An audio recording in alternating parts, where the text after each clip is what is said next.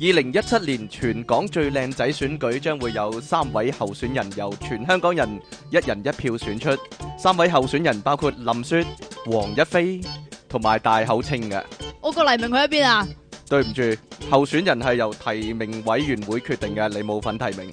屌大爆炸！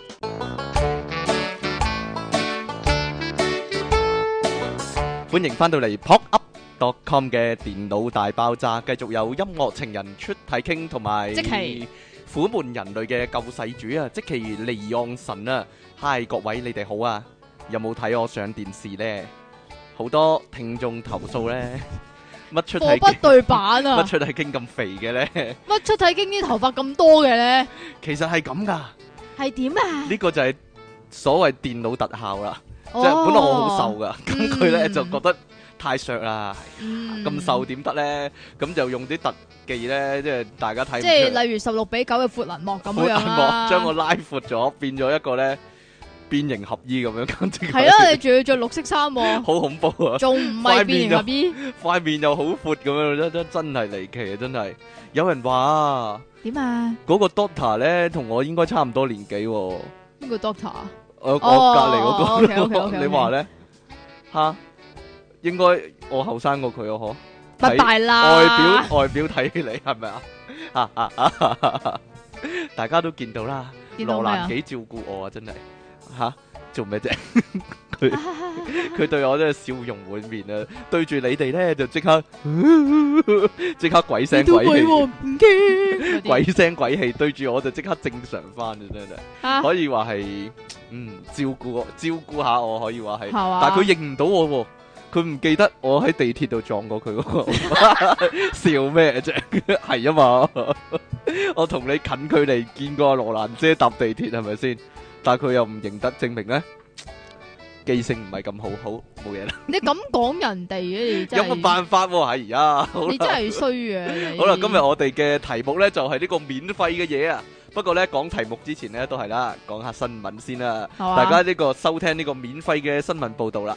免乜都免費，費啊！今日係啊 乜都話免費噶啦。今日係唔使錢㗎。係啦， 今日截至聽今日嘅咋？聽電腦大爆炸係免費噶，今日係 啦，係啊，係啊，我講得 未啊？你講得啦，如果你喺街嗰度見到個乞衣嘅話，你會唔會俾錢佢你啊？小心啲講話乞衣，乞乞衣，衣，乞唔衣，好講唔咁好講快。咁快，係啦，係，如果你有個見到有個乞衣嘅話，你會唔會俾錢佢咧？依家唔好啊，成日話咧啲乞丐啊 係你做咩啫？我講正確嘅講法， 係俾人操縱啊，幫人賺錢噶啫，其實係佢啦哋。好慘啊，咁如果你有一日行下街見到大黃蜂向你乞錢嘅話，你會唔會俾錢佢其咧實係？咪變形金剛個大黃蜂先？哈哈哈！我就見係過嗰咧只。大黃蜂咯。係啊，但係咧外國咧咪有段片咧，嗰、個啊大黃蜂要變身佢嘅，係啊，佢變車跟住啊，有個桶，跟住收人錢，咁嗰個就梗係多人俾啦。但係呢家咧就出現咧中國版嘅大黃 蜂啦。咁係我啦諗佢唔曉變身啊呢、個誒唔知道咧，咁就喺廣州嗰度嘅，咁呢個大黃蜂咧，誒個頭上面啊就寫住啊求十元找大哥柯柏文翻翻去佢嗰個行星，即係佢嗰個香港叫斯比頓啊，斯比頓啊，係啊，但係但誒中國就叫做塞柏坦啊，誒是但啦差唔多啦，英文譯音係啊。係啦。咁咁網友咧就覺得哇呢、個乞衣真係即敬業熬業啦咁樣樣啊，亦都有人話咧，佢可能係一個街頭表演者啊，係啊，即係啦係你知道啦吓、外國就好多噶嘛，係啦，有人扮雕像啦，有人扮呢、個誒、呃、變形金剛啦，咁呢個咧有人都認，有人扮火星人啦，攞五係蚊啦翻火星啦，係啦，係啊啦，咁呢個咧就係扮變形金剛，希望可以翻翻故鄉喎。系啦，，咁其實亦都有唔少嘅路人係紛紛丟出一蚊紙幣俾佢嘅。誒哎咁應該十蚊好快攞到係啦，啦咁，應該好快湊到十蚊啦，係咪先？但係咧呢只黃大黃蜂咧，仲未湊夠十蚊啊，就被已經俾嗰度嘅城管帶走 咗啦。唉，但係啲城管 咧都幾搞笑喎，佢咧個城管咧問佢咧，喂。快啲供出其他變形金剛嘅下落咁樣喎。 我可能佢有睇第四集啊， 即係好多人追捕啲變形金剛啊嘛。 有人話呢，大黃蜂最後俾啲城管人員帶走嘅時候呢，個景象太落寞喎，實在惹人同情喎。我唔知係咪好似呢嗰啲外星人俾啲 MIB 呢帶走嗰陣時呢，一人撐起一邊膊頭咁樣呢，係啦係。啦，好慘啊咁樣。近排又有個新聞又話唔知發現有外星人啊！係啦，有架 UFO 又撞咗落嚟地球。系啊，咁跟住仲 à, 有啲就相有軍人抬住外星人走啊，係啦，係啦，犀利啊，真係。問下阿 Moon 先等我， 可能可能佢實有獨家消息，又有人寄啲剪報俾佢嗰啲。好啦，呢個呢，哇，大陸真係乜嘢事都會發生啊！係啊，呢 度呢，大家都聽過大陸人呢，唔係部分啦，即係不法之徒啦，係啦會偷鐵啊，即係偷鐵啊，即 係例如偷水管啦，或者偷坑渠蓋咧，因為呢啲呢，就係斷鐵做噶嘛，係啦，咁啊就斷根筋埋啦，計，係啦，咁樣咁啊喎。買到好多錢嘅。但係最勁咧，呢個咧就唔係偷啲咁小兒科嘅嘢啦，係成座呢個公車亭咧，成座偷咗佢喎。公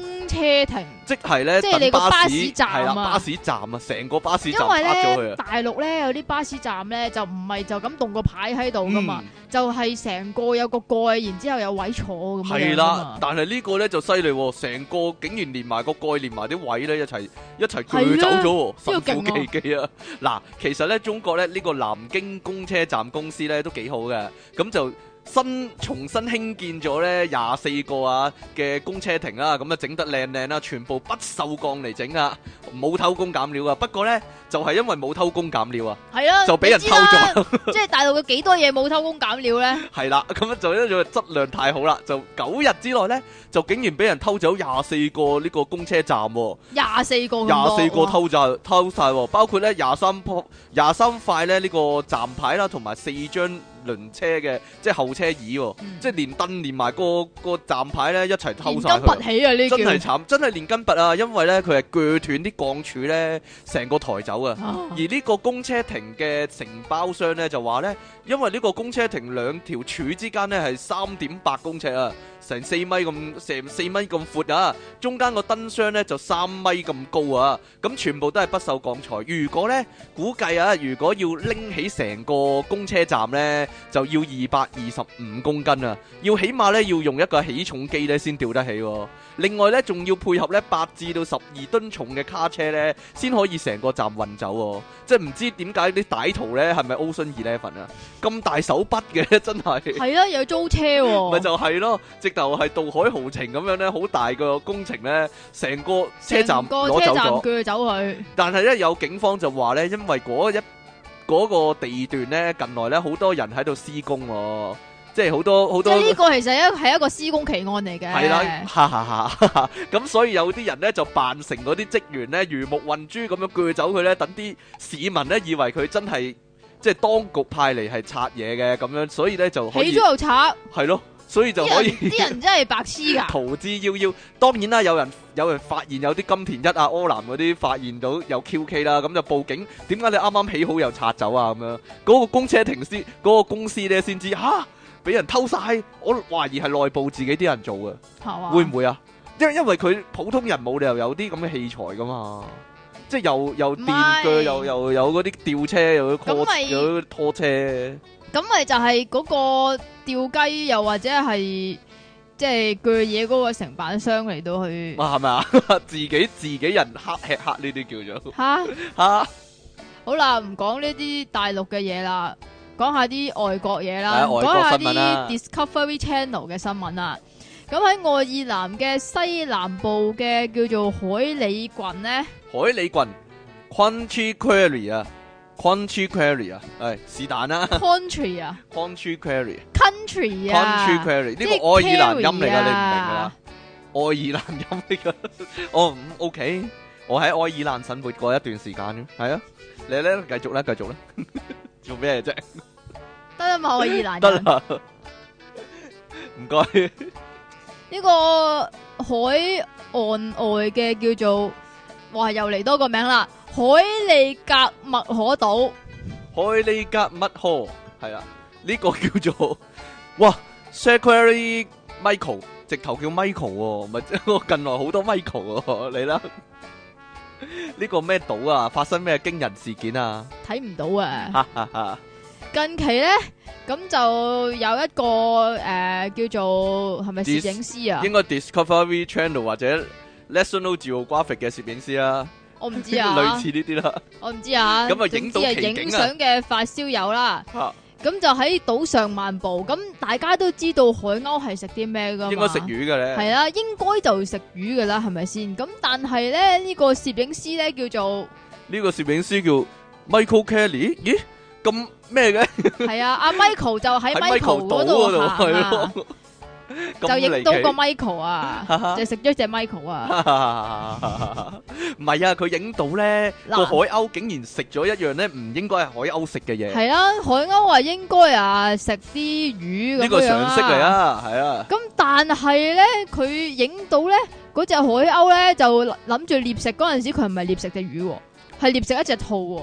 係咪進化咗咧？真係係啦，即係你食知兔仔喎啦，海鷗唔。係啊，兔咧佢有毛噶哈嘛哈。哈哈哈！咁魚夠有魚鱗啦，有乜所謂啫？唔係咁毛同埋輪係無論啊，真係。係哈啊，哈哈！唔係啊，呢個咧係直頭成隻生吞㗎。係啊，佢係係試咯圖成隻山吞落去，然之后用力搖晃身體啊，跟 住仰頭大吞，一氣呵成啊！佢夾住個兔仔個頭，然之後係咁揈揈揈揈揈，跟住就啊成隻吞咗，真係犀利啊！真係，佢消唔消化到啊？消唔消化到啲毛咧？係我啊，唔知成咁隻呢兔仔啲骨哦咧咁樣係啊！呢個攝影師咧就將呢件事咧就即係講咗俾呢個 Daily Mirror 知啊，即係鏡報啦，係頸咪？部啊，係啊，係啦，話即係我簡直係難以置信啊！以前咧就淨係睇到咧就即係佢哋點樣捉啲魚嘅相嘅啫，點會影到啲咁樣嘅捉兔仔嘅相噶？實在係太得人驚啦！但係咁嗰啊個島嗰啲人咧就話咧睇唔呢到個其實嗰、個睇唔到啦，呢、個其實唔係好稀奇喎，因為之前咧都有人曾經目擊過咧海鷗食兔仔呢件呢單嘢喎，唔係，我喺度諗咧，會唔會係啲魚咧？啲魚啊啊，開始嘖嗰啲叫曉咩得啊？逃避啲海鷗唔係啊，乜嘢啊，瀕臨絕種瀕啊，臨絕種啊，係啊，絕種啊，絕種啊，係啊咁所以咧，啲海鷗咧就為咗愛護動物咧。哦。就咁食所以咧就诶食改兔仔行食第二啲嘢，哦，因為兔仔繁殖力高，冇咁易絕種係嘛？但係佢哋會唔會生兔癬咧？兔鱔係咩嚟㗎？吓咩嚟㗎？兔癬你都唔知兔係咩？鱔係咩嚟啊？你講啊！你有冇養過兔仔啊？冇啊咪敏感嗰啲敏感咯，嗰啲係啊。我兔仔敏感啊，呢個叫做乜啫？即係如果你養咗只兔仔，你嚇摸下佢，跟住你自己敏感，哦嗰啲咪叫兔癬我冇咯啊，。冇冇聽過呢件事，完全冇諗過呢件事。 好啦，呢個咧，咦，都係中國嘅喎，你咁多中國新聞嘅，搞錯咦，係咩？中啊！國佢我哋台灣嘅咩個？ 沖涼沖太耐啊，究竟沖涼沖幾耐咧，令你冇得沖咧唔？係你沖幾耐嘅先？你我嗯沖好快嘅啫嘛？誒，十分鐘內咯。其實我五分鐘都沖完㗎啦，係嘛？係啊喂。你如果洗埋頭啊，十分鐘啦你。男人嚟講啊咧，都算快噶咯。係啊係啊我條係啊係啊仔咧沖好耐噶。咁你會踢門入去啊？我我怀疑佢打埋飛機先走。黐線 啊！咦，唔係喎，美麗有罪嗰個都係咁啊，不過唔係噶，以前咧接受軍訓嗰陣時咧，個教官數十聲要衝晒啊嘛，我就黐線點衝啊！嗰陣時 九八七六五四三二一零，我就係嗰陣時訓練得嚟噶啦。嗯哼，好啦，呢個咧，但係呢個咧有四個女仔，唔知係肥定瘦啦。咁樣咧就沖涼沖好耐喎，就原來咧佢哋就喺一間叫做職業學院啊嗰度讀書噶。咁樣咧咁佢哋。唔知點解咧，男女男女共用一間浴室啊！我都真係真係幾奇怪啊！呢四個女仔咧就霸咗個浴室咧，好鬼死耐啊，差唔多成兩個鐘頭喎。外面咧就有廿名男生咧，男生咧就喺度排隊，跟住咧有人就帶頭就話：，喂，沖太耐啦，有冇搞錯啊？咁於是乎咧，最衝動嗰位男生咧叫做黃浩啊，咁就即刻咧。即係 wrong hole 啦，黃浩好， 哈哈哈哈哈好唔高興啊！一腳咧就踢爛呢個浴室個門咧就踢開咗，跟住咧就鬧佢哋，誒你哋做乜衝咁耐啊？啊，阻晒其他人時間。咁呢四個女仔一見到個門開咗就啊！咿哇鬼叫啦，咁幾個排隊嘅男仔咧就即刻起哄啦，呃呃呃呃仲有人咧攞起手機嚟影相添喎，正場面相當尷尬啊！咁呢，原來入到去嘅時候呢，見到嗰啲女仔呢，仲喺度慢慢沖涼呢，仲有人喺度敷緊孖屎喎。真係有限啊啦。啲女仔係好乞人憎，對即啊係有啲女仔係係咪好啊乞人憎嘅。我諗佢哋完全唔知外面有人排緊隊 啦。係因為咧，就即係我有個朋友咁樣樣啦，咁佢就去到外國，咁就留咗喺佢男朋友屋企嗯咁樣樣啦。咁但係佢男朋友屋企咧有其他嘅叫做 housemate 咁樣樣噶哈嘛，哈哈咁又係即係大家都係誒，即係香港人咁樣樣啦，嗯咁又有女朋友啊咁樣。咁其中一個 housemate 嘅女朋友咧，就係即係。即係特別麻佢煩形容為都嗯，尤其是沖涼嗰陣時咧，啊係好麻煩嘅正義咁啊，就正香 啊，哈啊哈哈佢唔係靜啊，都可以話係靜香嘅，沖好耐嗯沖啊嘛，沖好佢耐話嘅，沖好多次，係啦，唔係沖好耐嘅。咁、啊然之後咧，就其實佢都有少少睇唔過眼咁樣樣噶啦。咁、嗯哼有一次咧，就係誒呢個唔關佢事嘅，唔係佢鬧，係佢男朋友，即係當事人，即係嗰個女仔嘅男朋友，嗯，就同嗰個女仔講話：，喂！沖完啦，唔好玩水啦，出嚟啦，咁樣，啊跟住咧先知道，哦，原來係喺裏邊玩水，所以先沖咁耐。哈哈，你嚟所以嘅嗰個係玩鴨仔啊嘛，同埋嗰啲游水玩具啊嘛，我我知啊細個就會玩， 你又知我會玩，哎你講過好多次呢，我諗聽切聽呢個節目嗰啲人全部都知道啊，真係。好啦，大家驚唔驚蕩失路咧？你咯，我我會啊㗎，有時 真係會㗎，所以同你一齊嘅話咧，我好驚噶，所所以以我呢我家有個諗我應該係送呢對鞋係俾咪你有個啊，新發明啊？新發明啊，即係呢個智慧嘅裝置咧，除咗智能鞋啊，係依啦家又有呢個點啊，除咗手提電話啊、手錶啊、眼鏡之外咧，依家仲發展到咧係鞋都要係智能係噶，咪叫 Google Shoes 啊咧？呢個叫 除咗 Google Glass 之外，冇啊，唔係唔關 Google 未必係事 Google 出喎㗎，係印度出噶喎。咖喱鞋啊呢個吓，好啦呢個啊，呢個知有個咖喱味嘅 啦，呢個個印度鞋有咩特別之處咧？係印度一間公司出嘅，呢間創新創公 司啊，吓，新創公司哇 d u l u s Technology 你 喎講咩啊你？佢真係你講咁咩寫啊喎 Durus Technology，我 只能咁讀啦。嗱，佢咁樣寫，我就咁讀啦。 你要用你啲愛爾蘭音讀正啲噶嘛？ Durus Technology，喎佢真係咁寫喎。 你俾啲咁嘢我靠害啊你！係啊，呢款產品咧係可以同呢個智能手機裏邊嘅 Apps 咧，透過 Google 嘅地圖咧嗱，都嚟係啊到同去， Google 有關，咁但係佢唔係 Google 出噶嘛，咁你依家都係得 Google 地圖啫，係咁啊咪先？係，但係唔知會唔會引錯方向 嘅？哈哈，咁呢個鞋咧就會用震動提示用戶啊，點樣可以到達目的地啦，幾時要轉彎啦。另外碰上呢個分叉路嘅時候咧，呢對鞋亦都能夠靠住呢個特殊嘅震動技巧嚟到去維持呢個正確嘅方向嘅。即係我去到位轉彎嗰時，佢又震一震咁樣啊？係咯，吓，有冇智能嘅衛生巾 㗎咁？冇嘢啦，講笑講笑講笑。有智能嘅衛生巾嚟做咩噶？诶，唔、知咧， 吸吸收嗰陣時會震下震下嗰啲咯。即係佢震動就代表你 D M 嚟咗啦。嗱，你講噶啦， 我唔係咪咁啊敢諗啊？呢個真係。 好啦，跟住你唔點啊敢諗啊？ 哈哈哈哈！目前咧呢個鞋咧出咗幾款我都，有紅色同埋黑色喎，紅色咁同呢黑色個啊。新創公司嘅創辦人之一叫做勞倫斯咧， Rollins 啊 c a p Caspin Caspin Rollins 啊哦， ，Rollins 啊，佢就表示咧，設計呢個新產品咧，最早其實係希望可以幫到一啲視障人士嘅，啊，導盲鞋啊，呢係只啦。叫咁不過咧，測試之後咧，覺得一般大眾應該都會對呢，即係對呢對智慧鞋咧就有興趣嘅，因為有咗智慧鞋，人就有智慧啦。係咪啊㗎？講笑啫？ 係咪好笑先？因為有咗智慧鞋，大家喺迷路就嘅真時智候。慧啦，啊就曾志偉 啦。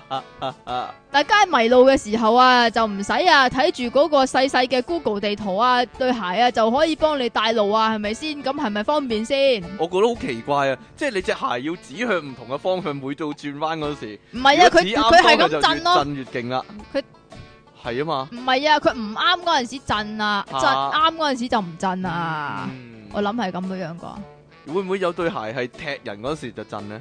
即係加強個加強個破壞力啊嘛！一踢過去，突突突突突突 秒速秒速幾萬次嘅震盪，玻璃都震得碎嗰啲啊！吓，講笑講笑講笑，得啦嘛，係啦。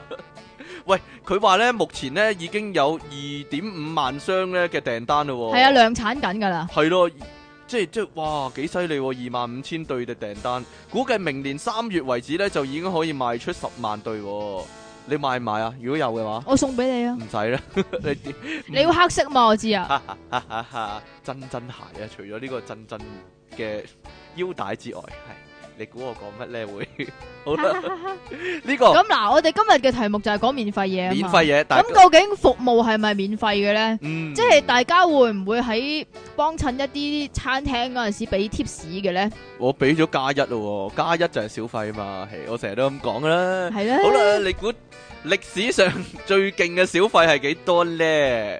美國呢，加州啊有一間餐廳呢，日前出現呢個超誇張嘅貼士啊，有一個顧客呢， tips 啊，貼士啊，係啊，佢呢淨係呢花咗八美元嘅消費啫，但唔係係唔呢，係，係八蚊定還是係八蚊啊八八蚊啊八八啊啊，即係好似你咁啦，哈哈哈，八百六十四蚊港紙呢，但係呢，佢竟然呢喺呢個小費機上面呢連撳七次喎、唔係唔係，係八百六十四 蚊啊，八百八百六十四蚊，六十四蚊港紙啊，留低咗呢四千唔係四萬三千二百三十九點九二美元嘅 tips，喎因為呢，原來唔講你唔知啊，原來呢美國呢好多地方呢嚇就會有呢個 tips 機啊。即係 tips 你機俾完錢之後呢，佢就會遞部 tips 機嚟俾你，然之後你撳你要俾幾多呢？你就撳幾多咁樣啊。咁嗯樣你知唔信知啊用卡公司就會即刻扣錢咁樣嘅。你知唔知點啊啊？如果你喺香港嘅美國餐廳嗰度食嘢，嗯你唔俾 tips，你會俾人全中一世哦，咁如果我去一次呢，咩啊？我淨係去一次呢，咁佢都唔識嚇我係邊個啦，係係啊嘛，係啊，係哦係咯啊，係啊，最多佢哋全中都係嗰個型男啊，睇佢個樣咁鬼靚仔，估唔到佢唔俾貼士嘅，咁最多都咁講啫。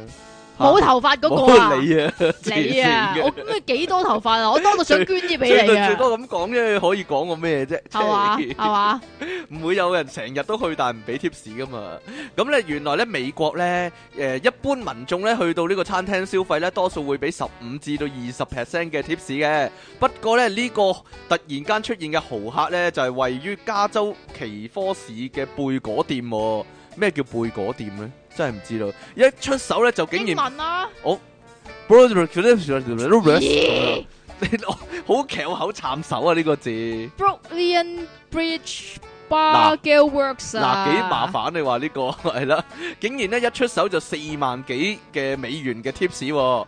呢、個店主何瑞雷夫接受訪問嘅時候呢，佢話呢，佢哋用嘅呢就係新型嘅 tips 機啊，俾啲顧客呢喺十五 percent 到二十 percent 嘅範圍之內呢，就撳呢個 tips 嘅金額啦。但係呢，原來呢個豪客呢唔知撳錯定係特登咁做啦，特登係啊，我知啊，輕機啊，唔知道所以啊。咁多幾次佢，撳咗七次呢，咁就輸入咗呢四萬幾蚊嘅 tips 喎。不過呢個店家都算老實啦，佢哋即刻打去呢個信用卡公司度取消呢個 tips，話佢哋唔敢收喎。唔知係咪洗黑錢， 啊點啊？定還是係又係嗰啲發咗達黐咗線嗰啲呢？唔知啊， 或者個有錢佬黐咗線要散晒啲錢嗰啲啊，會唔會啊好？多錢，我係咯驚啊，我喺驚中環俾人打劫又啊！喺中環派錢嗰啲呢？ 唔知點係嘛解呢？係啦，呢咁個可以話係一個謎，咁如果呢一個客人係一個好嚇人嘅人啦。 嚇！好客明好客人嘅明星咧，係咩？係咩明星咧？即係例如 Justin Timberlake 咁樣，唔係 Bieber 啊。 唔係 Bieber，我以 為 Bieber 唔添。係 Bieber 啊係 Timberlake 啊，啊咁大家都知道 Justin Timberlake 係邊個啦，係咪先？啊啊即係佢就之前就喺呢個做世做咩啊？冇嘢啊！做乜打我大髀？黐線，做喺呢個世界巡迴演唱會嘅德國站嗰度咧，咁樣就受到科隆市嘅某間夜店嘅邀請，誒去到開 P 啦吓。開 party 啊！係啦，咁佢離開嗰陣時，你諗下，你估下佢留咗幾多 tips 啊？應該都過萬啦，係嘛？過萬，即係咁香港幣嚟講就梗係過萬係啊啦。嘛？啊佢留咗二千四百五十英鎊喎，哇！哇，二萬幾喎哇港幣咪有嘅成 tips 十喎喎，tips 啫，tips 啫喎。喎。係啊，據呢個《太陽報》報導啊，佢咧就係啦，四玩到四點幾先至散場啊，離開嗰陣時就留低咗咁多英鎊俾一班仲服女服務生啊，俾啲女侍應。係啊，女侍應啊，係咪着住開 part 開 party 喎？會唔會係着晒呢個兔女郎嗰啲衫嗰啲啊？即係 泳泳衣跟住黑絲襪嗰啲咁你樣，兔女你好郎多幻想喎、嚇，漁網黑絲襪魚啊網嘛，黑絲襪正啊，有兔仔有兔仔耳咁樣，哇正！哇咁梗係咁俾多佢啲咧啦就俾老闆啊直誇下話他是位真正的紳 士啊，誒，俾得錢多就係紳士㗎啦咩？係啦。咁我另外嚟我哋仲隨隨新聞附送多一個啊，呢個啊。世界世比界各地咧係啦嘅習慣喎，睇世界各地咧，如果你去唔同嘅地呢個係方免費噶，旅遊咧，咁你係啦，呢個就免費係免費 費帶俾大家噶，咁樣咧就有唔同嘅習慣。如果你去到嗰啲地方旅遊嘅話咧，咁就入鄉隨俗啊。我講先，呢個係讀者文集提供噶，係係啊，啊係啊係啊。不過我懷疑佢嘅真實性， 你講啦。第一係啦個，第一個咧，去日原本來咧係嘛去日本咧，你係唔使俾 tips 噶。係咪啊？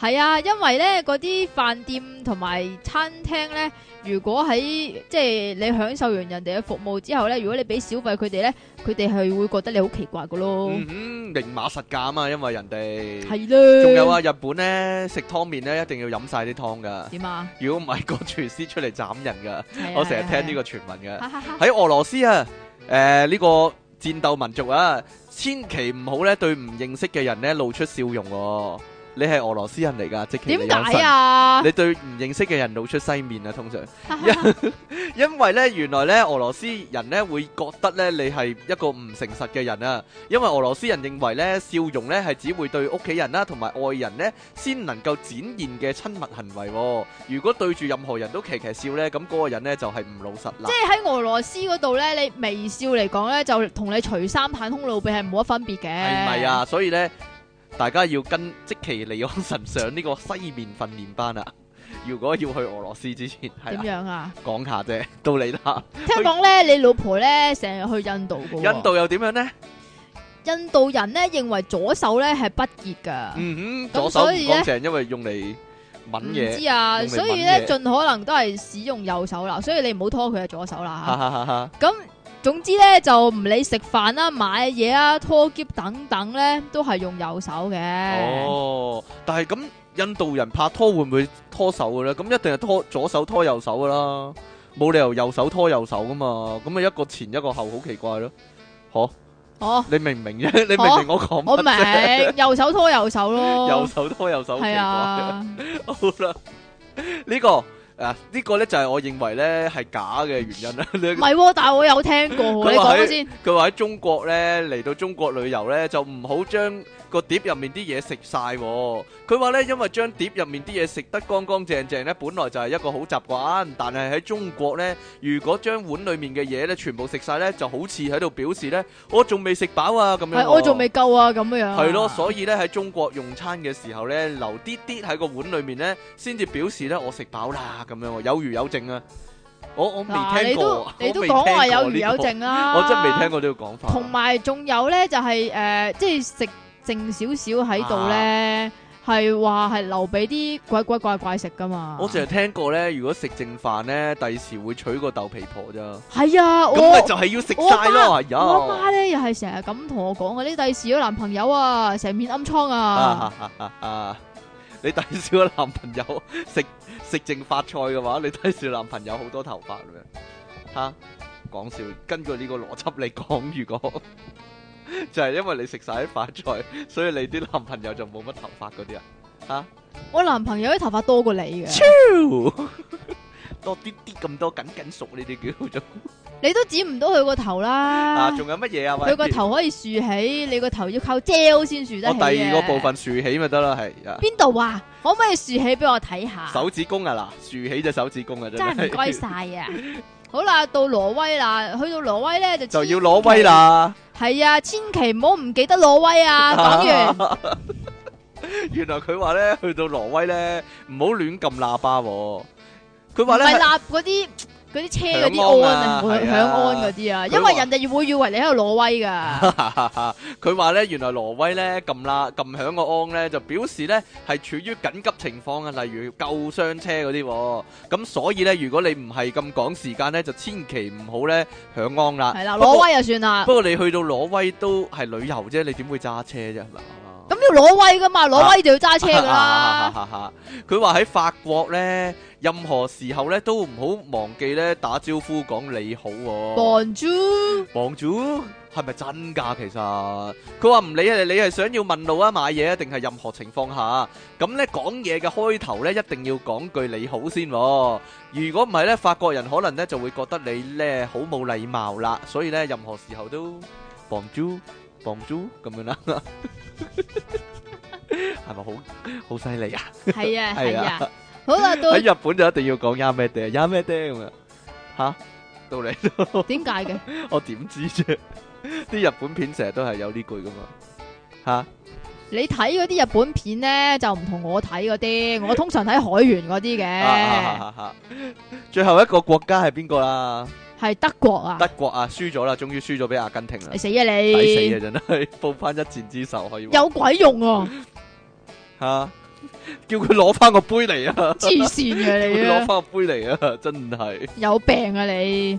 去到德國啊，同人講嘢嗰陣時，千祈唔好雙手插袋啊，因為咧可能會令到德國人咧覺得咁樣係好感冒啊！咩叫做好感冒啊好？唔高興啊！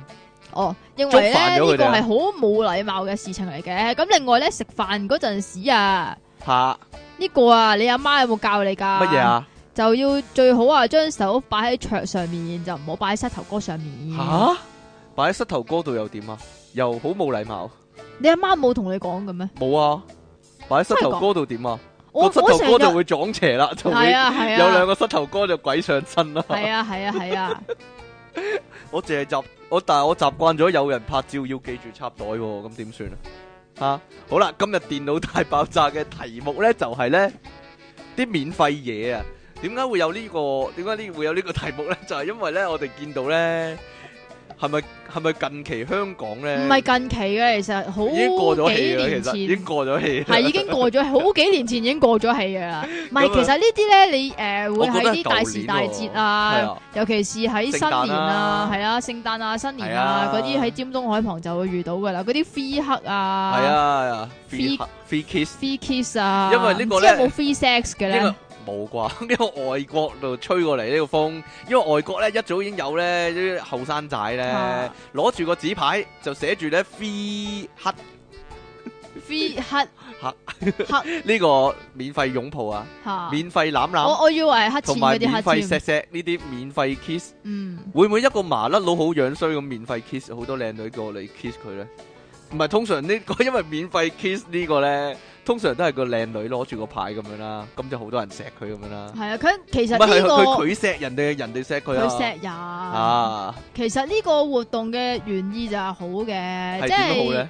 即係宣揚愛啊嘛。哦，宣揚愛幾有意義喎、但係嚟到香港呢，你覺得如何呢？呢、個效果兩個字，嚇、啊抽水。抽水一橫唔係喎一直係佢自用，佢自願嘅喎。香港嗱，前舊年啦，其實舊年都有香啦，港咪咪好啊 Yahoo 多咪麻好甩多仔咯，啊好多麻甩仔嗰啲大學生啊啊，咪攞住個 free 黑嗰啲紙牌係咯，啊係啊係啊然之後咪係靚女咪攬咯，唔係人哋過嚟攬嘅咩？或者係有佢走去個攬人嘅咩？人哋人哋會過嚟攬，咁人哋可能都會揀下噶 嘛。啊，咁就即係如果我係女嘅話，我見到嗰啲嚇石仔咁樣，我唔會走過攬佢咪係咪啊！先？見到力威教練咁樣，就過去 攬下佢咁樣，做咩？我諗緊啊，其實未必係大學生嘅，因為之前咧喺 Yahoo 啊或者 Facebook 見到嗰唔啲相係咧，大都學係啲生咧僆。仔僆妹嚟唔噶。係啊，因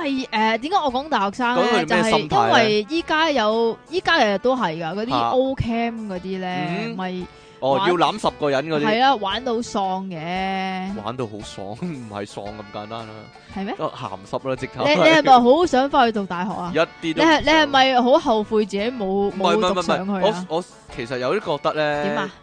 誒都係年輕犯嘅 疏錯咯。我諗到佢哋始終都係太年但係 大輕，個咗之後出翻嚟，出到嚟社會諗啊，嗰陣時做乜咁低 B 白痴咁戇家咁戇戇居咧咁哈樣哈！你頭先講咩話？講多冇次嘢，咯。講多次呢個係 free。啊！好啦，咁我哋休息一陣先啦。歡迎繼續翻到嚟 p o c com 嘅電腦大爆炸，繼續有出體傾同埋即其利用神啊！喂，講真，如果真係呢，有個靚仔呢，好似陳錦鴻咁啦，free kiss，你會埋去 kiss 一下呢？拜拜啦！黎明咁呢，如果哇正切咁啊！黎樂意噶嘛？講笑講笑。 我唔樂意 À. 啊！哇！咪但係你都俾阿黎明 free 攬咗下喎，你自己講嘅， 哈哈，點啫？冇嘢啦。但係但係講真，如果有個麻甩佬啦，或者僆仔啦，話咧免費攬攬咁樣咧，其實都冇乜人會走去俾佢攬噶嘛。講真，嗯，其實我又覺得咁樣嘅麻甩仔麻甩佬咁樣，唔係啊，呢樣嘢咧，嚇你如果發生喺外國嘅話咧，即係譬如英國、美國、愛爾咁蘭，你覺得佢冇企圖你係啊，你你會覺得呢件事好自然 嘅，係咪啊？因為呢個係叫做外國嘅文化。但係啊呢樣嘢因為外一嚟國到朋友之間打招呼都攬一攬啦，係啊係係啦，啊，但係呢樣嘢你去到即係華人嘅社會嚟講咧啊，就會變成麻甩咯，又或者係就會有企圖咯，鹹濕係啦係。啦，或者即係你你睇好多西片都係嘅，外國咧就算誒、呃男仔女仔 friend，其實嚇佢見面都會攬一都攬會或者攬係誒啊拜拜都會攬一攬先走。係但啊。係咧喺亞洲人嘅地方啦，嗯男同女攬一攬咧，周圍啲人就會起哄啦。哦，有嘢，有路拍拖，結婚結婚 結婚咁樣啦，就會即係刻嗯啦，就係咁係啦。啦，就會好。點講咧？係咪亞洲人幼稚啲咧？定還是係思思想上嘅文化上嘅差距呢？其實呢個係叫我會覺得係文化上嘅啊差距咯。咁、嗯所以你嚟到香港咁先算啦。嗯你係舉牌嗰、個，又或者係去路人去攬嗰、個，人哋都會覺得喂係咪呢有啲兩個嘢人係咧咧？搞搞震，即係係咪呢句或呢個叫做舉牌嗰個人會唔會係有企圖咧？又或者舉女仔牌舉牌咧，如係果啊女仔舉牌嗰個走埋去攬嗰個麻甩佬，會唔會係有企圖咧？唔係，我覺咁得樣唯一唔會俾人懷疑咧，點咧？揾件豬扒去舉牌，咁啊佢好缺乏愛啊嘛，咁啲麻甩佬又唔介意嘅話，咁咪俾啲愛心佢咯，講笑講笑，啲麻甩佬就係最中意豬圓肉潤嗰啲啊！係咪啊？點解啊？你問下鄭少秋咪知你咪咯。見過香港你咧？唔理我嘅，點解鄭少秋？切，冇嘢啦，算啦。你唔好講人啦，係啊！你有咪見過香港咧？旺角街頭都有呢個 free talking 啊！係啊係啊係啊！呢個嗱，其呢實個好好奇怪應啊！該叫做呢樣嘢免費諮商啊，免費諮商啊，智商即係傾下偈咁樣，有咩煩惱煩惱諮商係啦。 如果你即係諮詢咁解啊，即係如果你有咩煩惱，啊你可以同我啊傾訴下咁樣。嗯佢咪有個台仔喺度噶？係啊係啊，類似啊，印象中咧，印象中咧，你喺乜嘢媒體或者喺乜嘢地方見過呢樣嘢？咪講真。咪西洋菜街咯，唔係唔係唔係，誒、其實其實咧有樣嘢可以話俾大家知嘅，可能大家有印象，Snoopy 入面有個有件咁嘅嘢噶，係咩？係有個僆仔咧，成日咧擺張台仔喺度咧，就去去話咧你可以同我傾訴煩惱嘅，咦？好似係喎，係咪啊？史係努比喎，啊佢個啊佢個 friend 叫咩名啊？死啦，Charlie Brown à. 個 friend 啊，其中一個朋友唔係 Charlie Brown 自己係我知喎，道啊，我知道啊，有但頭我髮唔記得嗰個，佢嘅。你好衰啊！成日有頭髮冇頭髮，有頭髮冇頭髮。咁佢係有頭髮啊嘛，真係好鬼死衰。佢咧就成日擺個牌喺度咧，就同人哋免費傾下啲煩惱。咁嗯嗰個女仔又好中意過去咧，就講下自己有啲咩煩惱 Ừ, 咁噶。嗯，係咪啊？你都記得啊？咁喺香港都有喎，喺呢個行人專用區嗰度啊，嚇有冇人幫襯噶？有冇人走過去同同佢傾訴下咁樣噶？诶，喂，我冇留意有冇，但係即係我我冇留意傾緊嗰啲究竟係即係邊啲係搞手，邊啲係路人，定係自己有咧？全部係啊都定係還是係，即係全部都全部都自己係妹，有全部都係妹。真係唔知道。同埋嗰個人係咩樣先？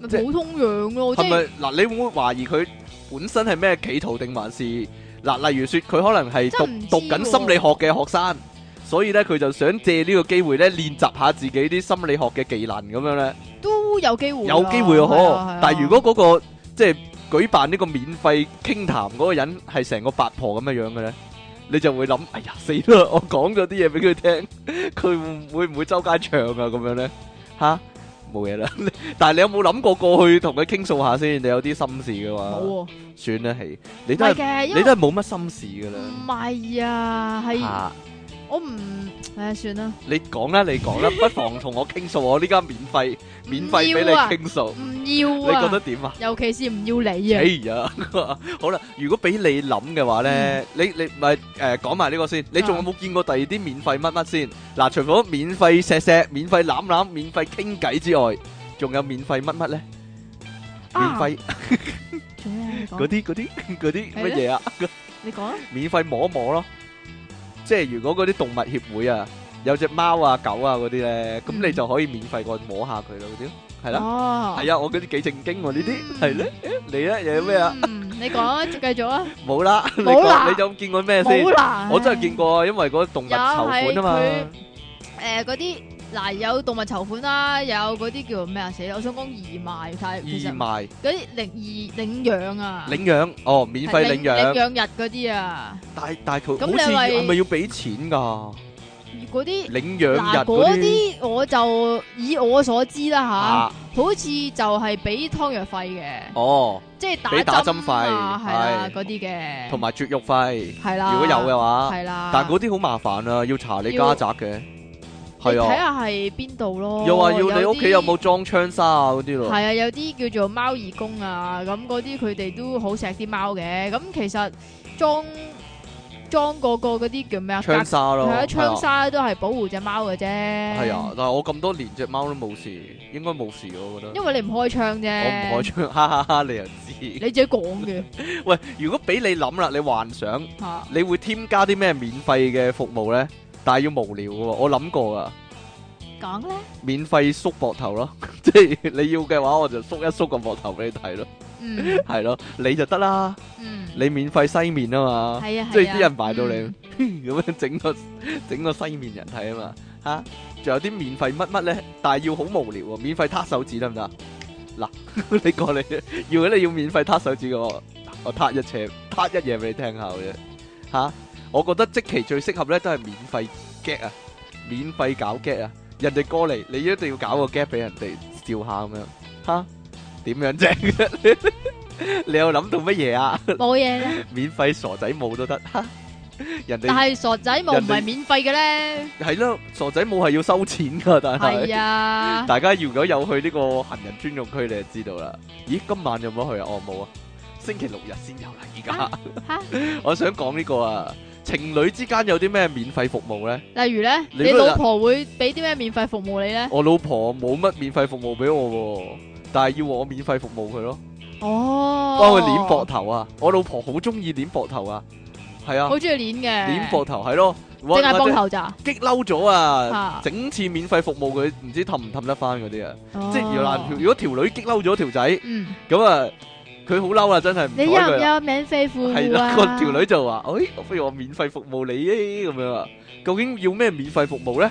條仔係咯，啊，你你作為男仔嚟講，你最中意啲咩免費服務啊？誒買早餐嗰啲咯，嚇！我好正經啊，呵， 我太過正經啦，呵，或者腳底按摩嗰啲咯，啊，哦，雀仔按摩，腳底按摩嗰啲，你條仔咧同你之間有冇啲咁嘅嘢嘅咧？點嘅嘢啊？免費服務嗰啲咯。哦，佢成日都免費服務我噶啦，整電腦 啊嘛，係人都知咧。哎呀，不如講下嗰啲免費減肥嗰啲咧。點啊？吓，唔係喎，減肥，你又講減肥啊啦？街頭，咦係喎，點解咁嘅？不過算啦，街頭咧，街頭啊，街頭點啊咧咪有嗰啲咧人咧派傳單咧，話俾嗰啲肥 婆爹哋，你講嘅咋可嗱，以唔關我事噶。免費減肥啊，簽埋代言人嗰啲得啦，啊。你上次講咦，上次講咗噶啦係啊，我想問有幾多人俾人揾笨啊？得啦，上次講咗上次㗎講咗㗎啦你唔好再講個我我肥講呢字個啦新好唔嘢，好新啊嘢，啊，咪有嗰啲減肥咧，二人又同講啊，二人同行 啊，一人免費嗰啲嘅，兩個人行係啦，就一兩個人唔使嗱俾即係錢，兩個人一齊減肥，就一個人唔使俾錢。嚇我就即刻有個幻想，我即刻諗啊，嗯，乜個肥婆個 friend 都係肥婆嚟嘅， 點解？咪以類聚咯，嗱，你講嘅你幾衰啊？唔係通常咧一扎 friend 入面得一個肥婆嘅咩？係嘅咩？我想問啊，嗱，好少話見到係咯，兩你個，一紮 friend 裏邊都有一個肥仔咯，誒唔係啊，即係咧嗱，通常譬如五個女仔、六個女仔一齊啊嗯嗯，咁啊一個小圈子啊。就一定會有一個沈殿霞嘅。其中一個就係肥婆啦，咁啊一齊出街，咁啲人都會笑個肥婆啦，咁啊就啲男仔見到就淨係溝晒啲瘦嗰啲女仔就唔要個肥婆啦，咁樣啦。梗個唔啊肥婆嘅作用就係咁啊係啦，嘛，影襯影襯啲 friend 苗條一啲啊嘛，點樣咧？ 我講我講我男仔嘅心理啊，你講啦，咁實際你嗰個上肥仔 friend 都係影襯得你大隻啲咁樣係唔係唔係嘛唔？係，冇啲所咁嘅以事，所以佢咪走咗咯，冇啲咁嘅事，你唔好講啲咁嘢點啦。嘅嘢啊？我啲 friend 聽到好傷心噶，因為我啲 friend 已經內疚緊咧，佢你哋。啊，佢哋激走咗個個肥仔 friend，係啊，你啊同個肥仔 friend 好 friend 嘅，我同個肥你冇咗個肥仔我啊對個肥仔 friend 好，啊你咪最就係嗰個最肥嗰個咯，黐線，啲女仔又點樣咧？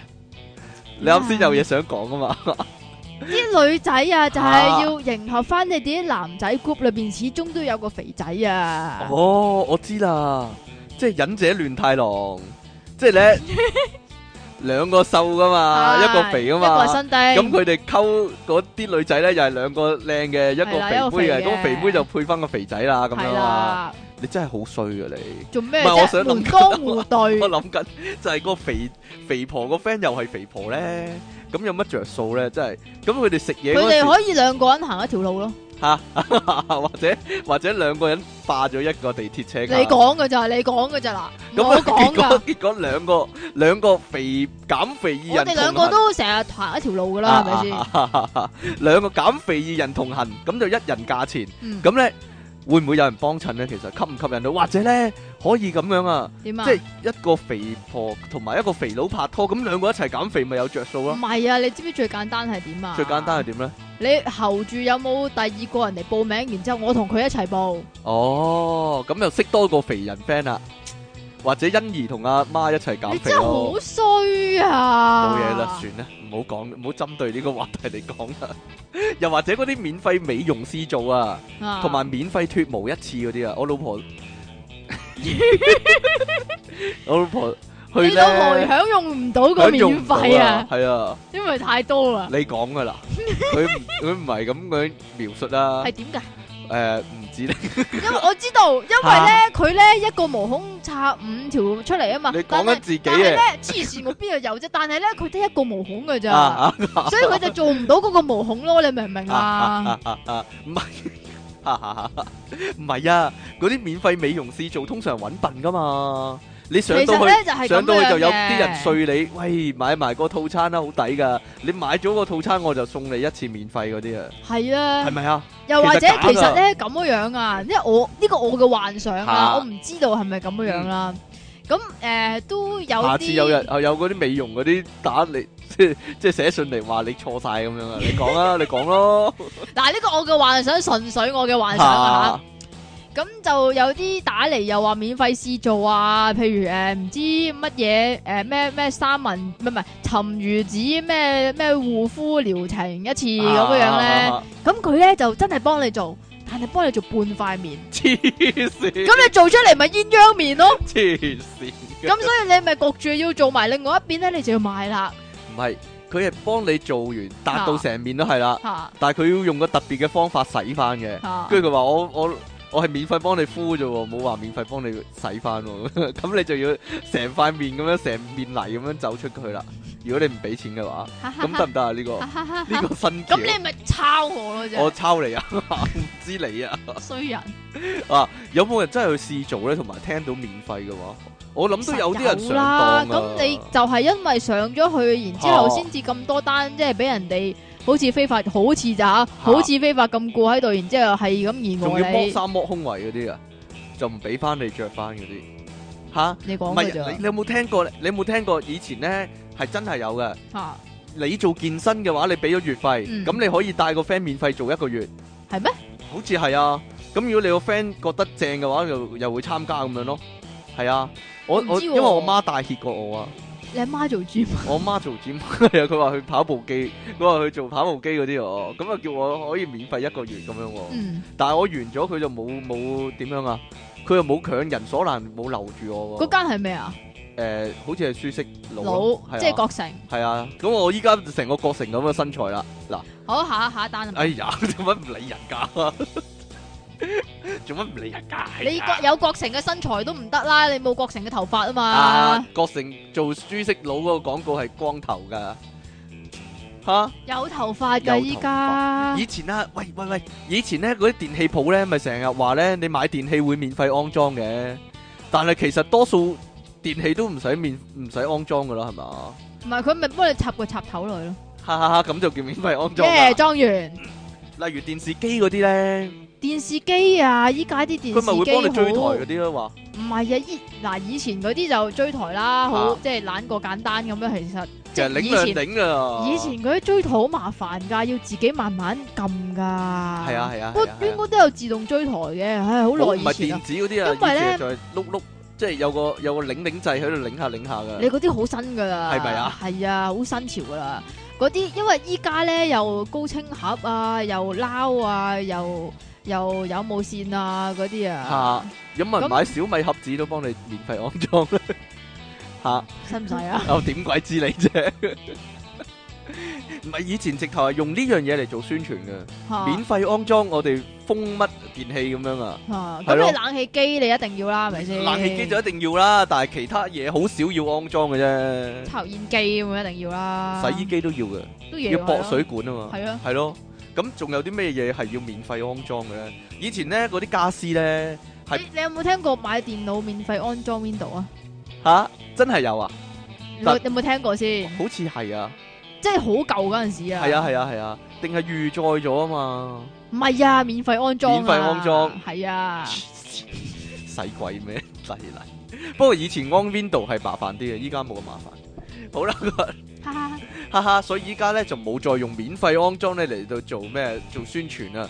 嗰啲係啊，啲人一睇到免費兩個字咧，就好容易係咪對眼突一突咧？係啦，免免費費咁樣啊，例如呢個啦，呢個咧快餐店咧，某啲快餐店啦，就話係咪咧你冧啊，唔係啊，唔係啊，誒雜大牌乜嗰啲，雜牌乜嗰啲，哦唔係但呢啲，哦唔係名牌嗰啲，雜牌哦乜嗰啲，分分鐘屋村啊或者工業區嗰啲咧啊快餐店咧，嗰成日啲先有 feel 啊，嗰啲先好味啊， 佢話買飯送飲品嗰啲啊，嚇，但係係人都知嗰個飯個價錢已經包埋個飲品㗎啦，送乜鬼嘢啫送？哈邊有人信佢係送嘅真係黐線嘅都。仲有啊，以前呢，你有冇去過嗰啲機竇呢？某啲機竇呢，為咗宣傳定係咩呢？製造人流呢，佢有其中一部遊戲機係免費嘅，冇撳一下 one pay 掣就玩得㗎啦。喺你嗰頭啊打！機咯，喺係我嗰頭誒誒，呃九龍灣咯，淘大嗰間啊，係啊。係係啊，佢每期唔同嘅，每期咧就好似選一部遊戲機出嚟，就係咁咪嗰部俾遊人。霸機咯，佢唔係寫明咯，每人只限玩一鋪咯。咁係咪嗰真啲咯係先？誒、你如果冇人玩，你都可以繼續玩，冇所謂有嘅。冇有冇個機霸喺度先？冇啊，嗱，因為咧你佢呢嗰部我有玩啊，因為佢嗰部咧係我以前成日玩嘅，佢啊選咗免費嗰部，嚇，就係 l i 嗰部滑雪機啊。哦，你撳一下，你撳一下就可以免費玩，唔使入錢嘅。咦，唔係你中學嗰陣時玩嘅嘞咩？唔係咁新因潮為嘅，因為佢後來咧嗰部機冇人玩，因為一開始梗係好多人玩啦，啊就表演嗰啲啦。嚇但後來冇咩人玩嘛，但係部機係等咗喺度嘛，咁佢就嗰部咧就叫免費玩一鋪咁樣啦，咁你就可以走去玩一下咁樣咯，係啊，因咁為你又好中意啊？咁你啊喺你條女面前大顯神威啊嗰個！咪我老婆 咯，唔係啊，個問題係個問題係嗰陣時我已經可以一鋪即係 share 到最尾啦嘛，咁啊咁所以知咪啊好鬼死抵啊冇 滑嘢，雪高手啊！哈哈哈哈咁你一鋪可以 s 到最尾，你俾一蚊都可以 s 到最尾噶係啦。啊係啊係啊！但係最開頭出嗰陣時係四蚊一鋪啊，嗰啲體感嗰啲嚟噶嘛，嗯係啊係咯咪就係咯。係啊，睇你敢唔敢啊啊？哈！你有冇玩過啊？免費遊戲機嗱，通常咧嗱，免費遊戲機喺邊度玩咧？就係以前細個喺 Sogo 玩嘅。 ，Sogo 係啊吓，即係兒童，即係兒童天地嗰度啊。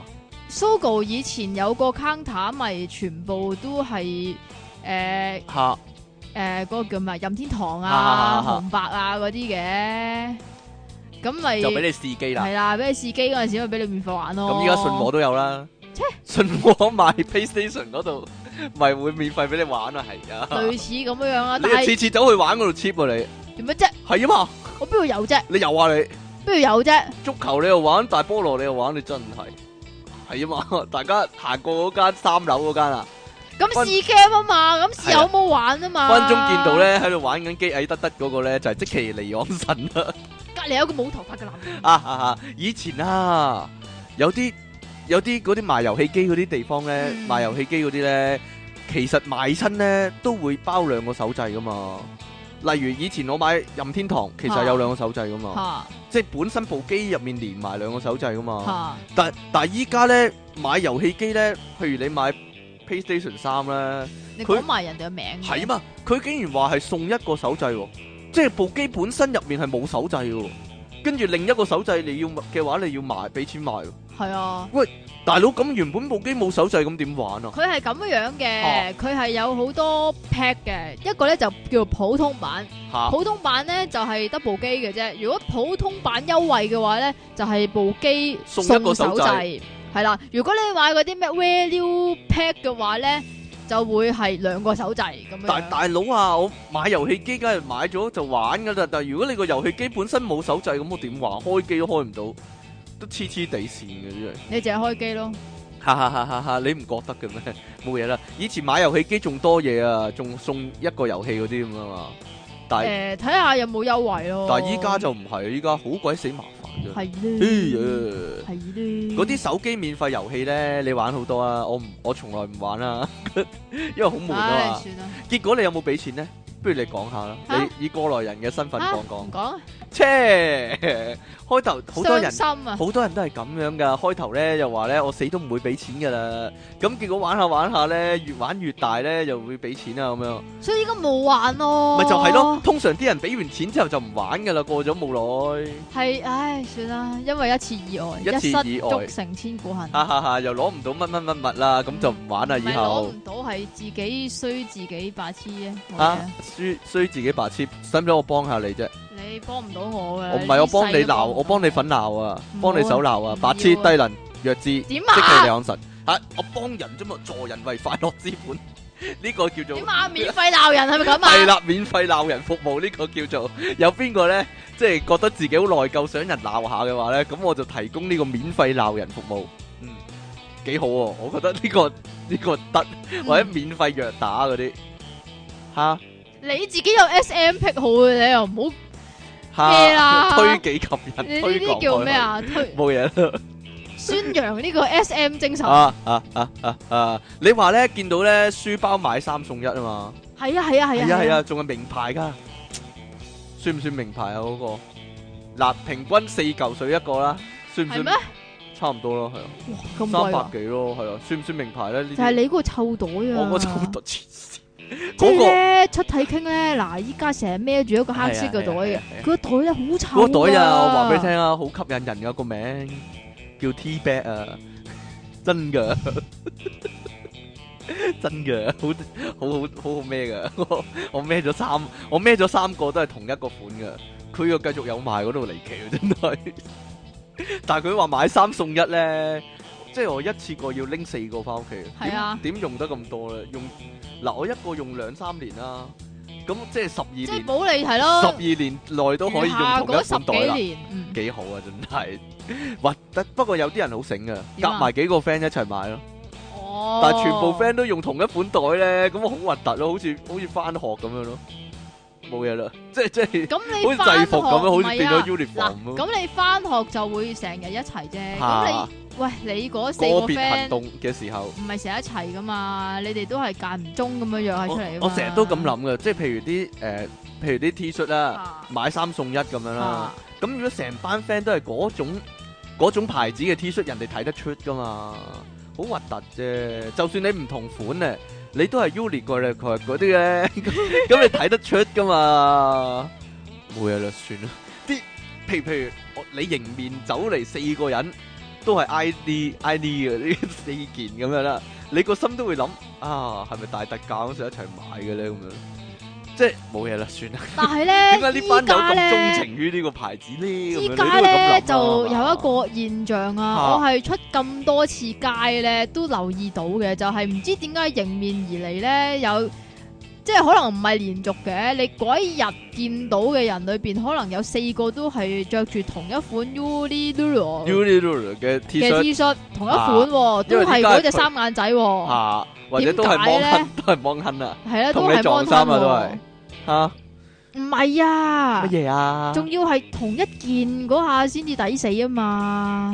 呢個我覺得係變咗係佢哋嘅時代啊，因為以前咧即係話其 實 Uni 嗰啲咧係係啊佔領咗。超級量產咯，佔領咗香港啊或者叫做，因為以前通常係 polo 啊嘛，嚇嚇嚇個個都着 polo 啊嘛，嚇好興啊嘛，嚇，跟住誒變咗呢個 Z 二千啊嘛，豬豬村都算啦。嗰啲跟住佐佐蘭嗱，奴佐蘭奴依家依啊家，仲有，依家仲有㗎嚇乜嘢啊？嗰個 a b e r c o m b i and 咩啊你？唔好講呢啲啦，呢個算叫唔嚇算大眾貴嘢化，啦算大眾化，係啊？呢個算叫貴嘢，但係唉唔知點解你好似每個人都要有一件咁樣啊？因為係咁啊嘛，因為係係依家係咁啦啊，。算啦，唔講傾呢個呢啦。個係冇講呢啲啦，唔好講第時先講啦呢啲。唉喂喂喂，嗰、個嗰個以前七仔咧，你記唔記得咧？啊七仔算唔算係賣廣告啊？咁樣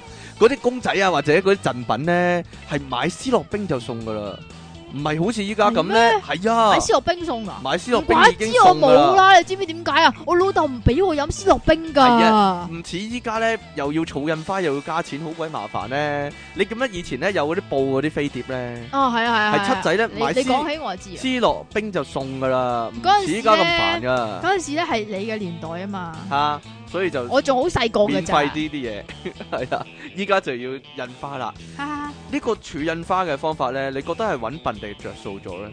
嗱，你惠康百佳嗰啲儲印花就換個煲啊，換個鑊嗰啲啊，但但係你知唔知啊？惠康儲印花換個煲，你要儲成百個印花，仲要加錢，喎、咪就係咯。個問題係，但係大把師奶走去換喎，你儲得咁多印花廿，例如廿蚊個印花，嚇你儲得咁多印花，你都自己買咗啦，一次過，係咪先？我覺得即係其實係揾笨㗎。啲師奶咪即係會覺得，唉，咁橫掂都係要買㗎啦，即係米你都係要買，罐頭你都係要買㗎但個啦。心就係凝住啊嘛！嗱，例如我買咗三十五蚊嘢，啊，咁就諗，哎呀，爭五蚊有個印花喎，咁不如買多包薯片啦。其實呢，佢可能如果冇印花呢樣嘢呢，冇呢個心魔呢，佢就慳翻包慳翻包薯片嘅錢噶啦。但係薯片你始終都係要食嘅。你點解要咁減肥啊諗㗎？你真減係肥搞到啲減肥就唔食啦，搞到師奶又肥咗，又使多咗錢，你話幾慘呢？你話，嘿，冇嘢啦，咁你咧？我我咩嘢啫？ 我咪俾你屈咯，成 日都點解 啊你？幾衰啊你！黐線，又我話邊度屈你啊？買嘢飲又話咧，黐線要我印邊度包有嗰啲啊你，誒真黐線係嘅你，嗰啲可樂贈品你記得幾多啊？以前係揭罐飲或者蓋飲就有贈品噶啦嘛，嗰啲係贈飲啊，唔係通要嗱因為通常都係即係誒贈飲一罐，又或者雪條嗰啲贈神食食一一支，支有薯條棍噶嘛，係啊。但係你有冇你好難會開到一個係迪士尼樂園飛兩張咁樣樣㗎但嘛係以前係有噶喎。有，以前嗱，我中過有搖，搖，肯定啊！真㗎揭罐飲、揭蓋飲應該係蓋飲中搖搖，係啦，攞去樓下誒士多換嘅，肯定係。你做咯。以前嗰啲哇，不過我諗係你未出世嘅時候啊。我好想要嗰啲金啊！牌搖搖、銀牌搖搖啊，我都換過啊。真仲噶，有好多學，仲仲有好多同學咧，都你有啊嘥咗佢啦！你都唔識玩搖哈哈搖哈，我梗係識啦，我識得倒掛金鈎啊，同埋蜻蜓點水， 呢個遲啲先講。唔係啊，以前咧可樂咧仲有嗰啲紙飛機啊，嚇，係啊，即係咧有個飛機咁嘅嘢，你攝個汽水蓋入去咧啊，跟住有條繩咧，你揈上天咧，嗰度咁樣會嘈噶，係啊，同埋係啊，真係噶要。攝個汽水蓋落去。係啊，咁佢佢會共鳴會響咯，係啊，同埋咧有誒、呃可樂浮床啦，可樂 HiFi 啦，同埋可樂嗰啲車仔咧，係啊，全部咧都係咧揭罐染就送噶啦，唔似依家咁麻煩。但係依家可樂係咪冇送嘢噶啦？以後都佢講送真佢送個名俾你咯，吓，依家 Get 王咁樣 Get 咯王嗰啲係嘛？但係依家可樂係咪淨係喺老麥嗰度先送噶？即係送杯啊嘛，可樂杯啊嘛，哦，依家變咗喺老麥嗰度送咯，依家可樂自己就唔送咯，係啊係嘛？係啊，仲仲有我我記得前排都有噶七仔咧，又係咧送可樂嗰啲嘢咧，可樂迷你車仔啊，都係我咧都好似要又係要印花先唔換係咯，啊，誒、佢有陣時咧，七仔咧就會有一個好似可樂專櫃咁樣係啊嘅嘢係啊啦係啊係啊，嚇咁佢咧就會擺咗一啲誒、譬如你頭先講啦，可樂車仔，又啊或係者啊可樂 T 恤、可樂袋咁樣樣。佢咧就係、你要買四罐，跟住加廿蚊，咁就可以有啦。哦好似係啊，係但係啊以，前真係正啲嘅，我覺得以前係免費噶嘛，係啊但係你揭到就但係有係咯，咯，揭到咯。係啊。咦？邊個人好似你咁好彩喎？係啊，以前啊喺士多嗰啲咧，嗰啲老闆唔知咧，嗰啲人開汽水咧，咪喺個汽水櫃嗰度咧咁係啊樣開咗係啊就走嘅，咁佢留低咗蓋㗎。啊，咁你咧嗰啲老闆咧就會個蓋多得滯咧，就會成箱成箱抌出嚟咧，好多僆仔就會執嗰啲蓋噶，同埋去飲嗰陣時咧又係噶，去飲咯，係啊，以前去。執好多嗰啲汽水蓋咧就揭蓋染啊，系啦，即系如果系咁啱有 event 嘅话，係啊係啊係啊，咁就好多陣飲噶啦。啊，嗰陣時成沓嗰啲汽水蓋染啊真係，系喎，係哦，嗱嗱講講到呢啲贈品咧，就講埋雜誌嗰啲啦，雜誌嗰啲贈品咧，我係咪近年興起噶？講真，學日其本實雜誌。系啦，学日本雜誌嘅，啊因為日本雜誌咧就诶、呃通常即係譬如某個品牌咁樣样，就會啊送翻佢自己嗰個品牌嘅，譬如銀包、鎖或匙者包化咁妝樣品㗎嘛，咯，一個鏡盒嗰啲咯。係，啊，類似啦。嗰雜誌贈品成日都好鬼大嚿噶嘛，嗯但係明明有贈品嗰本雜誌係貴啲嘅喎，唔係嗰本嗰啲日本雜誌咧，就一定係嗰個價錢，一定係有個贈品喺度嘅，啊但係香港就會分咗特別版同埋普通版，係啊啦，特別版先有個贈品就貴啲嘅，係啦，咁點算贈品啫？哈哈你都俾咗額外錢買嘅，哈哈但係依家嗰啲好誇張喎，成把遮送俾你嘅，系啊，成仲重成個啊過袋咁本，仲樣重過咯本，書嚟。係啊，咁算唔算贈品啊？ 我覺得唔算贈品喎、你明明貴咗五十蚊，咁即係把嗰啲遮嘅價錢就五十蚊係啊嘛？嗰啲叫特別版咯，只可特以別版啊！唉，你你記唔記得以前食波波脆嗰啲零食咧，開咗奇個多咯，袋入面係有玩具送噶，奇多咯，唔止奇多乖乖都有噶。有。不過呢個以前講過啦。係哦啊，嗱，我講一樣嘢，可能你唔知啊，嗯早餐麥片嗰啲咧都有贈品噶，有啊，知啊，你知貼唔知紙？啊嘛，唔係啊，啊誒牙膏嗰啲都有啦。牙膏，咦係喎，啊係啊，以兩前兩盒兩盒誒、呃黑人啊 嚇就西人西人牙膏啊，就送牙刷啊嘛，類似啊， 送翻牙刷就唔係好吸。吸引喎、同埋咧，以前有個磁力豬仔啊，嚇黑人牙膏啊，兩隻豬仔又可以黐住排隊嗰啲啊，我嗰啲啊，你記唔記得呢個啊你記唔記得呢因為個啊？我唔係黑人㗎，我係高露潔 㗎。你睇下我啲牙係咪好白啊？係咪好白啊？我用黑人嘅係啊。點樣啊？你你諗起啲乜啊？牙膏送啲乜唔啊？係牙膏啊！我諗起我以前啊，誒、嚇第一個要阿媽即係想阿媽買嘅係乜嘢？嗯哼就係嗰、個嗰、個十五樓養嗰只牛牛啊，嚇嗰、個袋啊，嗰個袋啊！嗰、個叫做腰包啊，哦，腰包係啊係啊，以前腰包係送噶，係啊，仲有手腕嗰啲袋咧都係送噶，嗰啲係啊係啊，係類似啊係啊，一同定要埋送噶同嘛。埋誒翹住你隻手嗰支筆啊，翹住隻手嗰支筆有個鐵線咁嘅嘢，係啊，好但得係意軟膠嘅㗎，鐵線，係啊，好得意㗎，係啊即係以前就箍好住，隻筆，以前做咩箍住隻筆啊？箍住支筆，箍住你隻手咯，係箍咁就箍住隻筆啊，就啦好，箍啦，係啦，又好筆啊。係啦，打麻雀啦，你想講咩打麻雀啊？箍住隻筆啊嘛？住喂喂喂喂得喂，啦嘛？得啦，唔係啊，我最記得咧就係咧呢個咧係我老豆咧要換嘅，換咩啊？就係咧茶果 jam 啊，茶果 jam，係啊，果 jam 咧我把佢咧刀唔係啊，佢咧就誒呢個應該冇咗嗯噶啦，冇咗好耐噶啦。咁我果 jam 咧就誒，你咧就要儲印花，唔知儲三個，咁就喺嗰個果 jam 嗰個罐嗰度嘅，嚇咁啊 cut 出嚟，咁然之後就寄去嗰間公司嗰度，然之後佢就寄翻個襟章俾你，好靚噶，係太空人嚟噶，哦，你咁講咧，我突然間諗起一樣嘢啊！點啊以？前咧黑靈奶粉咧送過一樣嘢咧，好正噶咩，啊？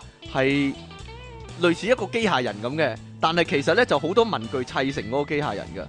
個鉸剪又係個腳咁樣嘅，跟住咧咦個身體又係個間尺嘅，跟住一隻手係原子筆嘅，另一隻手係擦膠咁樣嘅。啊啊啊跟住個頭又鉛筆刨咁樣掹晒出嚟咧，就拆開變成唔同嘅文啊具，但係砌埋就變咗個機械人咁樣噶。你有冇印象有呢樣嘢啊？好似有又好似冇咁樣。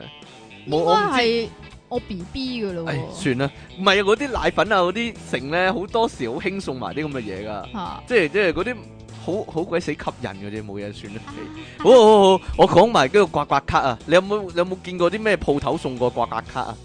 其實老麥都好興嘅，係啊，同埋其他老麥誒快餐店啊嗰啲都好興嘅。啊老麥前排好前排啦，不過興嗰張咧要你自己砌嗰張我卡哦接嚟接啊嘛去就變咗個漢堡係包啊，啊點嘛，啫嗰個啊嘛，係啊，係啊係啊，不過嗰啲刮刮卡咧有好啲衰嘅一，刮就即中啦，即係刮一格只准刮一格，咁嗰格就係嗰個贈品係啦。啦，有啲通咧常就多就謝惠顧咯，係啦，有啲咧就要你咧好似拉老虎機咁樣樣係啊啦，嘅。刮三格，如果都係一樣嘅話咧，咁係啦，即就咁就係如中啦。果刮三格，三個都係生果，係啦，咁你就中啦。或者三格都係五百蚊咯。通常咧，你刮第一格類似啦係係五百啊蚊，跟住第二格又係五百蚊，第三第格三就格好我唔好知點驚算啦啦。哎呀，點算咧？通常第三格就係多謝惠顧咁樣啦，又係 有個仲鬼嘛，有個咧係嗰張刮刮卡咧好多格嘅，嗯，十六格咁樣嘅。嗯第一格咧係個箭嘴嚟嘅，嗯，跟住咧你就跟住箭嘴刮下一格啦。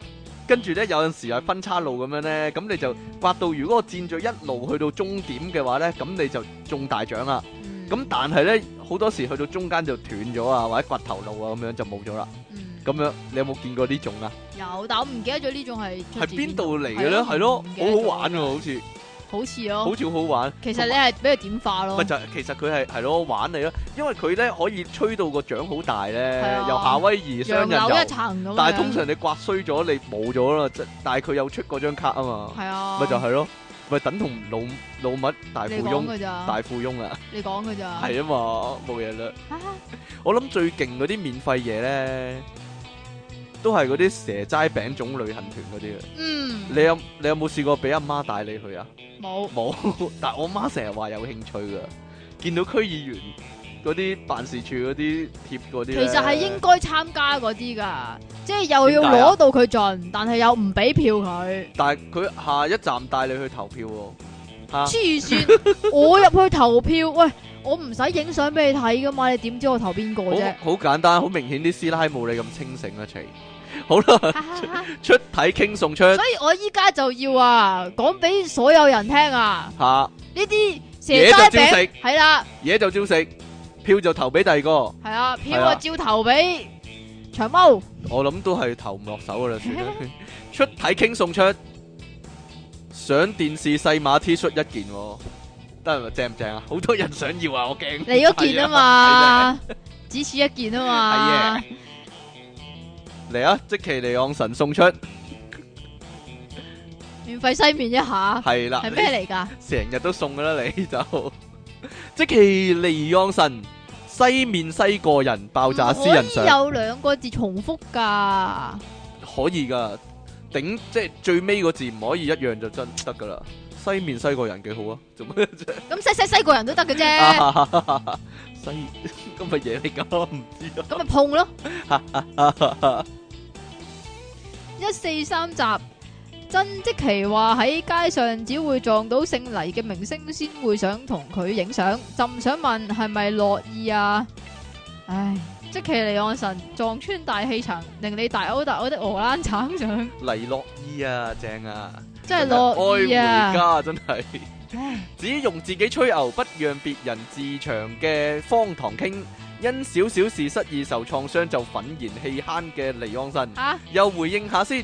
菲利谷一百 percent 當然係揼咗一集啦，但點解要講斯佬？因為佢一直谷，一路又話個地球成個震緊啊，悟空比達嗰啲又點吃驚係啊？啊，個嘴好 O 噶，係啊，其他人又啊又蝦咁樣，好似好揞勁，成集都係咁啦。最後俾唔犯兩嘢搞掂，真係成個 L 字飛出嚟噶，神合以逼冤上。阿阿朕咧，近來啲信比較求其一啲啊。不過唔好咁講，咁講咧佢下次又嚟啊。你咧，喂，請由 King Sir 讀出喎呢個。哎呀啊咁你我讀下個邊先啦嗰個啦。兩位靚仔主持，喂主特嘅，主特啦，是但哦，啦。兩位靚仔主特，你好啊，袁小健健上，啊，主特，點解佢講主特咧？我點知啊？又 King Sir 讀出街啦，King Sir 讀得好聽啲啊嘛。係啊，電爆嘅聽眾，你哋好啊！我叫路人甲，係第一次寫信嚟呢度，心情既興奮又緊張。喺呢度想分享一下我嘅奇遇，係今個星期三下午三點幾左右嘅旺角，我竟然遇到傳說中嘅即其神同 King Sir。即其神係着黑綠環間 T 恤，哇點理想啊！孭住個背囊行起上嚟，簡直係繁華鬧市中嘅咩啊！咩啊？而當呢兩個既熟悉又陌生嘅人喺我身邊一閃而過嘅時候，我差點犯咗一般 fans 都會犯嘅錯。我諗住伸隻手去搭 King Sir 嘅膊頭，但下一刻又縮咗，心諗人哋識你係米奇老鼠咩？最後我只望着佢哋嘅背影悄悄地消失喺人群中，心中不禁有一絲默然。嗰一刻，我真係好想大嗌：King Sir，你好大隻啊！即奇，你好即奇啊！係咩意思咧？鬼知咩？似乎我嘅奇遇好似同主題冇乜關係，但係諗真啲，咪就係可以免費望到 King Sir 同即其神幾眼咯，賺晒啦！路人甲上，喂你呢？好似咧貴神咁樣， 即其神同阿黃興貴一樣呢。係嘛？貴神即其神都係幾好神啊嘛幾好啊！真係哇！呢個人又嚟咯喎，嚟啊嚟啦！清霸的即期大爆炸的兩位營運主持啊，遲啦，你哋好，睇到呢個開頭都知係邊個啦，冇錯，又係我金吉人。本來諗住再唞唞先，不過阿 King 咁關心我係咪死咗，咁我就求下即期咁寫啲嘢嚟啦。求下奇啊！聽翻咔嚓嗰集，傾話即期專影埋嗰啲武器籃球啊， 成地啤牌啊， 成地雞蛋殼相。 其實我覺得係傾唔明白呢啲外星人粉嘅浪漫。 即期都話覺得嗰啲嘢唔應該咁懸疑咁存在喺嗰啲地方，所以我認為即期睇見呢啲嘢，其實係同嗰啲水晶骷髏啊。伊卡克石一樣，係當咗佢哋係 O pass 咁睇。好啦，講下我近況，其實我最近真係好辛苦，接收咗 即奇小姐送出嘅禮物，舌尖上的飛枝之後，我舌尖就真係生咗飛枝，而我又係嗰啲中意喺食完嘢刺口之後啦，哎呀，求其啦， 用條脷撩牙嘅人。啊即奇啲 friend 嚟啊嘅呢個。所以話真係好痛苦。結果咁就過咗成個星期咁嘅生活啦，係咁先啦，下次再來信啦。恭祝你們清白。有好幾個禮拜冇來信，趁呢個時間 upgrade 自己做 version 二點零版本試用版嘅，順手趁機加長自己個名嘅。俾真即期問我個名使唔使越嚟，唔係唔係，使唔使咁長啊？但我個名或者。會喺下次 reset 嘅來自 UC 零零九三的逆集的 NT Orange 金吉人上，老西啊，啊你快啲介紹下金吉人咧用嗰個 Better Lean 啦，真係有效噶。Dear King and Jackie Leonson 啊，昨日我開無記見到陳錦雄喺區區有鬼故講出體啊，我諗陳錦雄會講出體嘅，係唔係講做皇帝時如何能學津路？點解嘅？ 即其利昂神揸到黑雲，我揸你唔揸，但又揸到你 gap gap 聲嘅揸 lift 人上啊！揸車立人 啊！啊，系陳錦雄做皇帝嗰時都飲樽露喎，真係係啊皇帝嘅享受啊，真係係啊，我都好中意飲噶。啊！兩位主持人，你哋好。唔係喎，陳金紅冇嗰個髮型嘅喎。冇邊個髮型啊？豎起頭髮嗰個係啊，有噶，許文彪哇！ 冇嘢啦。兩位主持人，你哋好。我今次寫信嚟想問有關捕捉鏡頭嘅嘢，究竟問阿靚仔出嗨勁定搶歡期好呢？因為你哋兩個，因為你哋兩隻嘢都幾搶鏡。最近我同我只貓一齊自拍，佢成日跳跳扎，好似即期咁活躍。咁我想問下即期影相嗰陣。點先可以影到又活躍又唔蒙嘅相同？嘅相啊，同擺 pose 啊，係啊。點啊？嗱，我都話我會重組句子啊 嘅相同擺咩 pose 咧？另外，我想問下靚仔傾，係啊，我係啊。你有冇同只貓一齊自拍啊？幾好玩的！最後我當然係詩興大發，寫翻兩句啦，即係離岸神，西面唔賣萌，成日同肥貓都影相嘅跟叔相，多謝根叔嘅來信啦。咁我哋今日嘅節目呢，又去到呢度就完啦噃。哎呀，我病完啦，好辛苦啊。係嘛好？啦， 希望各位聽眾有個愉快嘅中秋節啦，係咪好老土啊？因為呢集咧應該係中 秋節當日出噶，咁我哋下次節目時間再見啦噃，拜拜。